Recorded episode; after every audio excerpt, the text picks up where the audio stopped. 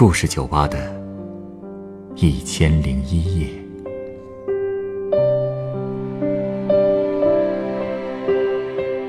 本节目由北京人民广播电台故事广播与凤凰网有故事的人频道联合制作。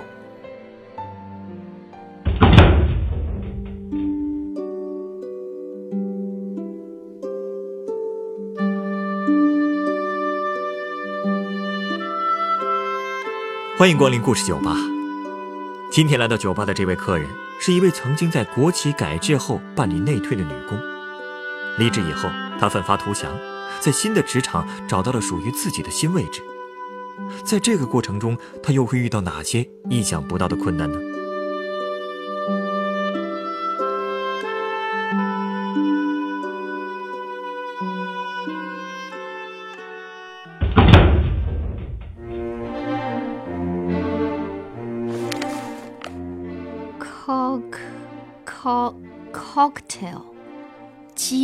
酒 cocktail cock 哟，阿姨啊，您这是在学英语呢？啊，是啊，嗨，习惯了。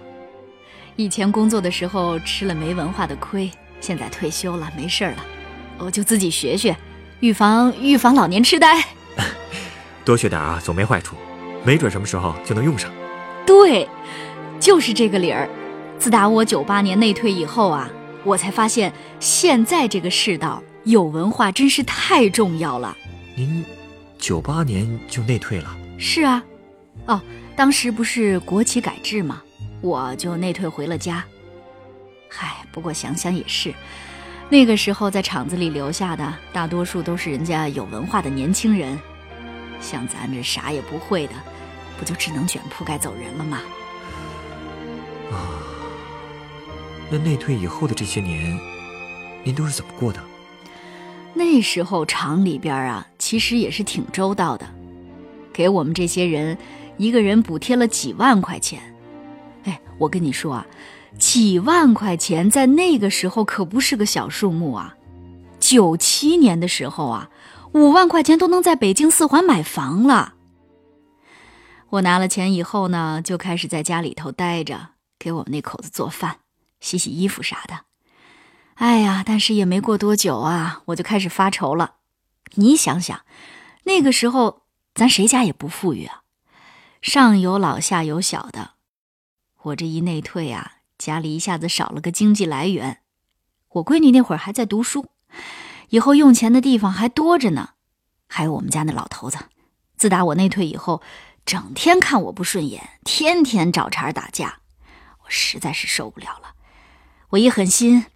打算再找个活干，那您又找了什么活啊？我跟你说啊，那个时候工作可真是不好找啊！我是应聘了好几家公司都没成功，我就盘算着能不能靠靠关系，走走后门什么的。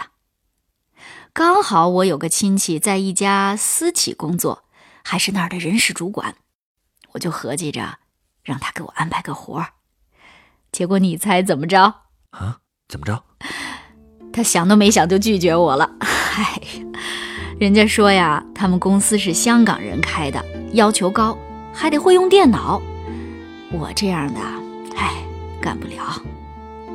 想想也是，你说我当时要是有那个本事，不就不会那么早内退了吗？后来我又去应聘了几家公司，都没通过。那段时间啊，可以算是我的人生低谷了吧。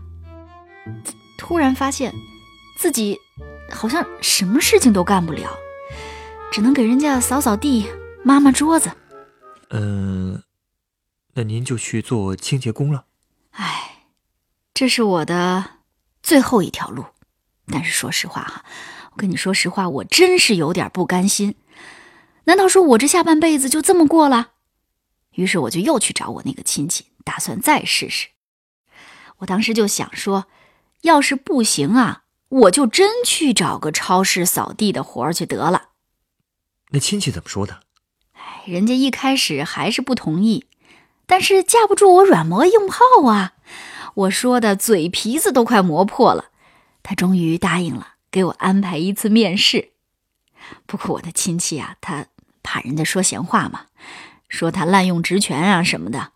结果呢，特意把他们总经理给请过来，要亲自给我面试。哎呦，当时给我紧张坏了。我本来以为啊，他这个人事部的领导只要他同意了就行了，没想到还得通过他们总经理。哎呦，我的这心里头打开是打退堂鼓了。我到现在还记得，当时的面试的前一个晚上，我是翻过来覆过去，怎么也睡不着。最后啊。吃了两片安眠药，总算睡了。哎，没办法呀，咱没本事，这不是心虚吗？那最后面试的结果怎么样？你听我慢慢跟你说啊。当时第二天早上，我特意把我最好的衣服给找出来了。哎，那时候是去参加人家婚宴的时候穿的衣服啊。我其实就希望啊，能在态度上给人家领导留个好印象。当时给我面试的是个女的，据说还是个香港人，哎，留着那长头发呀，过肩膀的长发，但是一看人家就是那种很有能力的职业女性。光是她看了我一眼啊，我这就紧张的冒汗。后来反正具体的面试细节我记得也不是很清楚了，反正稀里糊涂的就就就就这么面试了。哎，后来你猜怎么着？我居然真的通过了！哎，好事儿啊！哎呀，可不是啊！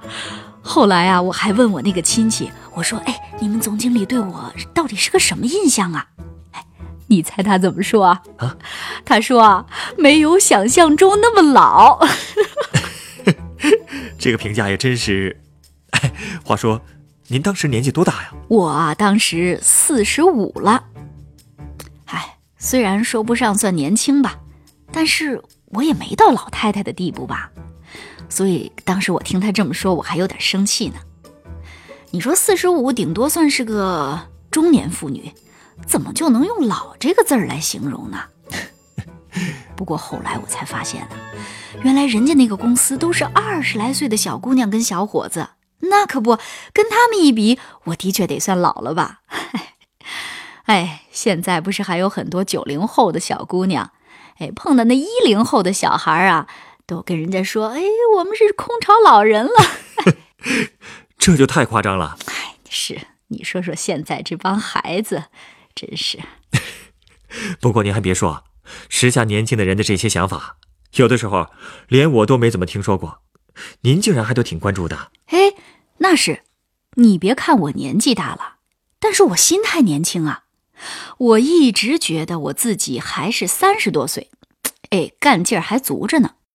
你就说那次面试以后吧，我当时就特别兴奋呢。我心想说，咱不能辜负了领导对咱的信任，一定得好好干。所以我第二天早早的我就出门了。我是第一个到了公司，到了以后呢。我一看，哟，这屋子里乱七八糟的，也没有人打扫，我就拿着扫帚，还有拿着抹布，把这个公司上上下下，我给他们打扫了一遍。我把门窗户都给他打开了，暖壶里全打满了水。哎，毕竟刚到新公司嘛，咱要跟同事搞好关系，你说是吧？别说，你还真挺有心的。这不就是比他们那些孩子多吃了几年饭，还不能积累点经验啊？那效果怎么样啊？可能是我这招温情攻势还真起了作用吧。我跟你说，同事那帮小姑娘对我，人家还真挺照顾。你比方说啊，之前我那个亲戚也跟我说过，他们工作当中啊，人家都得用电脑。一开始我还挺担心，说万一用不好，领导不满意骂我怎么办？后来我才发现，哎，人家根本没安排我用电脑。估计他们也明白，说像我这种年纪肯定是不会电脑啊，所以有电脑的活儿人家就不找我了，让我做的都是一些，呃，算是挺简单的工作。这不是挺好的吗？话这么说是没错，但是我不甘心呐，所以我上班第二天我就去报了个电脑培训班。哎，那个时候不像现在这样啊，很小的小孩现在都会用电脑。我们那个年代，像我那种岁数啊，基本上是没用过电脑的，工作上都用不到。所以我第一天去上课的时候，嘿，我一进屋我就傻了。那一屋子的人，除了我以外，人家全是二十多岁的年轻人。哎呦，别提多尴尬了。理解理解，真的是太佩服您的勇气了。一般四十来岁的人，其实好多都已经不太愿意接受新鲜事物了。不也是没办法吗？你要不学不学，你肯定就得被时代淘汰，你说是吧？嗯。那课上的还顺利吗？嗨，你想想啊，你想想能顺利吗？刚开始啊，我是真跟不上啊。我年纪大了，反应慢。哎，我那记忆力跟他们那二十多岁的年轻人能比吗？哎，感觉就像是怎么说呢？就像是一个差生进了一个优等班一样。你比方说哈。我们老师就说最简单的，请大家打开我的电脑。人家大家唰唰唰都做完了，我那还满屏幕的找我的电脑在哪儿呢？我的电脑在哪儿呢？哎呀，那时候是夏天，那个教室里头连个电扇都没有，那叫一个热呀！就这么上一天课呀，我这衣服从里到外全湿透了。不过我跟你说啊，我就认准了一句话了。笨鸟先飞。一下课，人家年轻人都走了，教室里啊就剩我一个人，我就死皮赖脸的追着老师问：“老师，这个怎么着？那个怎么着？”人家老师啊还一脸不耐烦。哎，现在想想，那滋味也是，真是太不容易了。是啊。哎，不过就这样啊，我跟电脑艰苦奋斗了一段时间之后。我终于是学会了那些最基本的操作，之后呢，我就一直想着，要有机会啊，我在我们单位领导面前露一手，我得证明自己的价值。但是，一开始啊，同事们他们都不相信我，不敢把有电脑的工作交给我，我就等啊等啊。好在皇天不负有心人，有一天，我们负责电脑的一个同事生病没来。我就马上自告奋勇找我们主管，我说：“领导，您让我试试吧，我肯定能完成任务，我会，我真会。”然后我们主管就瞟了我一眼，说：“你行吗？”我反正不管了，我就接过电脑，我就开始干。不一会儿，哎，你猜怎么着？我把需要用的文件我都给他打出来了。哎，当时我把那个文件递到我们领导面前的时候啊，他那个表情。我现在都忘不了。他先是愣了一下，然后呵，眉毛一挑，笑着跟我说：“哎，大姐，你可以呀！从此以后，你们主管就对您刮目相看了吧？”可不是。后来我在我们公司的地位那是大大提高，同事们看我的眼神跟以前确实是不一样了。干了这么几年吧。也算的是干得风生水起，反正我一点不比那些小白领差哈。从公司业务到电脑操作，没有我应付不过来的。那段时间，日子过得真是挺美的。我闺女大学也毕业了，在家里我老头子也不敢给我气受了。哎，不过没过多久啊，又出了一档子事儿。哟，又出什么事儿了？这老话不是说叫乐极生悲吗？唉，我这电脑学会了，舒服的日子刚没过两天，哎，赶上我们公司啊管理层有个人事调动，原来我那部门的领导给调走了，换了一个新领导，咱从来没见过。人家说呀，这是新来的香港人，从香港调过来的，学历特别高啊，听说是还留过洋的。人家说的英文那特别流利的，这个新领导那是神龙见首不见尾，很少在公司露面，基本上人家都在香港办公，远程遥控我们，有什么事情就歘给我们发个电子邮件。领导不坐班儿，这不挺好的吗？多自由啊！啊，也是有好有坏吧。你想啊，那领导老不在，我们想找他的时候，只能给领导发邮件。哎，但是这个香港老板特别喜欢用英文，很少用中文呐、哎，你比如说咱们哈，一打电话，人家一般都说：“哎，喂，你好，是吧？”我们老板那不是，接电话永远都是 “hello”，给我们工作邮件也全是英文，我哪看得懂啊？你说就我这水平，咱中文还认不全呢，还别说英文了。哎，我一篇邮件看下来，哎，就认识我自个儿的名字，因为只有我名字它是用中文写的。哟，那这可怎么办呀？哎呀，我那段时间呢，我真是差点我就心想，算了，辞职不干了，别熬着了。不过好在，我有个聪明伶俐的女儿啊。我女儿那会儿上大学学的就是英语专业，这还是当初我给她挑的呢。这孩子争气，上大学的时候啊，一边念书一边还兼职给老外做翻译。毕业以后，人去了一家不错的外企。所以说，我当时我换了老板之后，我接到这英文邮件，我马上就想到我女儿了。我就跟她说：“我说宝贝儿啊，我说妈妈现在工作上遇到困难了，我说你得帮帮我，你快帮我翻译一下这篇英文邮件啊。”这个对他来说肯定没问题吧？嗨，其实我开始也没抱多大希望。说实在的，这孩子虽然是英文专业毕业哈、但是他这英文到底什么水平，我心里也没底。而且我也我也担心呐、他他要是嫌我打扰他工作怎么办？不愿意搭理我怎么办？哎，谁知道我把这英文邮件给他发过去之后，哎，没多会儿他就给我发回来了。我打开一看，这孩子不仅邮件给我翻译完了，还把里边一些专业的术语都给我标出来了，还在旁边给我解释是什么意思。嚯，哎，当时那个感动啊，真是差点就老泪纵横了。我就想啊，省吃俭用供这个孩子上大学，还真是有用啊！呀，不枉我这么多年累死累活省吃俭用的，这不刚一毕业就用上了。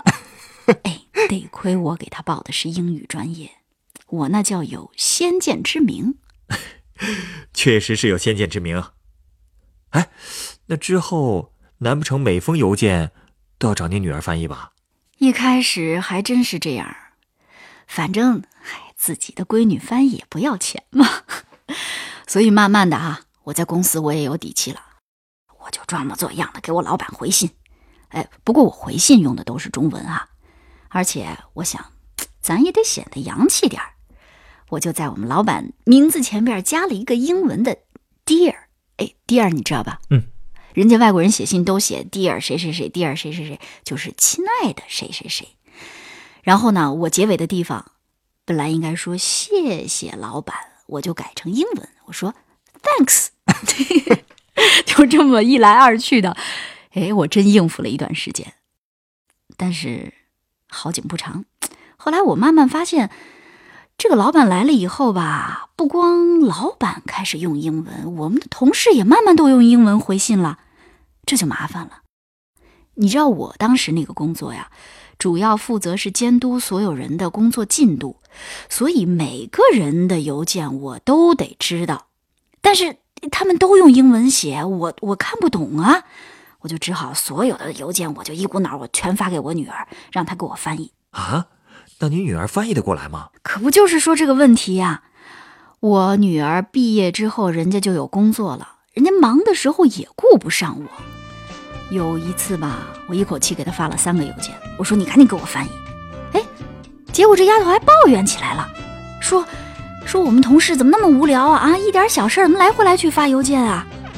哎，我我是看她有点不耐烦，我赶紧说，我说宝贝儿啊，我说你别生气啊，我说你对妈妈有点爱心，有点耐心，行不行？我说这样，我说你晚上想吃什么，回来我给你买好吃的。反正就是类似哄着她吧，也没办法，我是真怕他一撂挑子不给我干了。不过后来呀、他也跟我解释了，其实他抱怨我同事也是怕我累着。哎，我这丫头啊，就是嘴硬心软。哎呦，您别说，您家闺女啊，还真是挺孝顺的。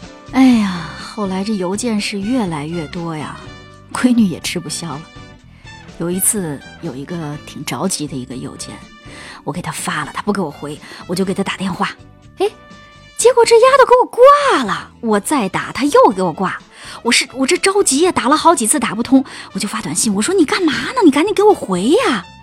结果人家给我回信说我在开会呢，让我等一会儿。我这着急呀，等啊等啊，等了老半天还是没动静，可给我急坏了。我又给他打电话，结果他给我回了一条信息，你猜他给我怎么说？他说：“妈，我让我同事给你翻译去了，这不挺好吗？你想想怎么好了？这么重要的事情交给他同事干了。呃，要翻译的是机密文件，机密文件那倒不是，但是他一给他同事，他同事不都知道了？”啊！你妈不会英文，这点事还让闺女帮忙，那那我多丢脸呐！啊，嗨，哎呀，反正从那以后吧，我就发现了，求人不如求己，没文化太可怕了。要是我一开始上班的时候，我也报个英语班，我学学英语，那我那我这会儿还能着这么大急吗？我能受这冤枉气吗？哎，反正就这么着。不过后来啊。好在没再过两年，我到岁数就退休了。在我闺女和她同事的掩护下，我就算是功成身退了。不错不错，安全着陆，可喜可贺。那您退休之后，为什么又开始学英语了呢？反正闲着也是闲着，而且人家不是说了吗？活到老学到老。这英语咱现在学学啊，说不定什么时候就能用上。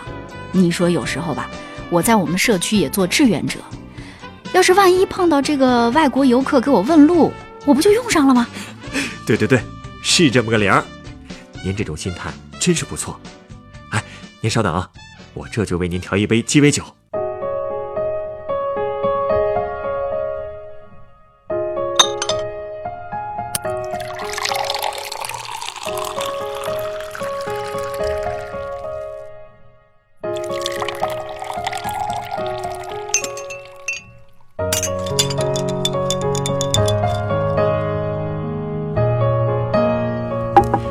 来这是您的鸡尾酒，它是由加里安诺酒、白干桂酒、橘子汁和鲜奶油调成的一款睡前酒，您可以尝尝。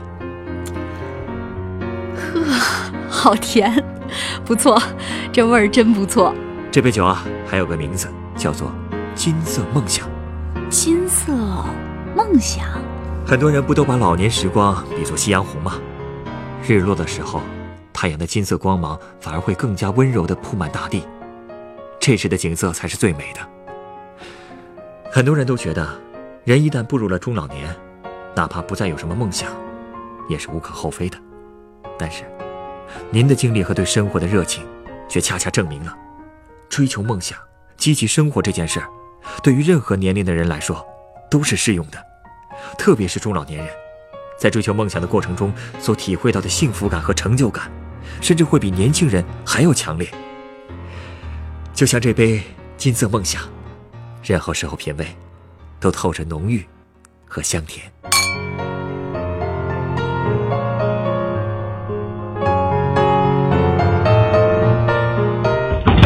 本故事选自凤凰网有故事的人独家签约作品，《一个女工的职场经历》，改编程蕊民、程涵，制作程涵，演播小群、陈光，录音。严乔峰，人人都有故事，欢迎搜索微信公众号“有故事的人”，写出你的故事，分享别人的故事。下一个夜晚，欢迎继续来到故事酒吧，倾听人生故事。收听最新节目，请关注北京故事广播，工作日每晚九点播出的《故事酒吧》的一千零一夜。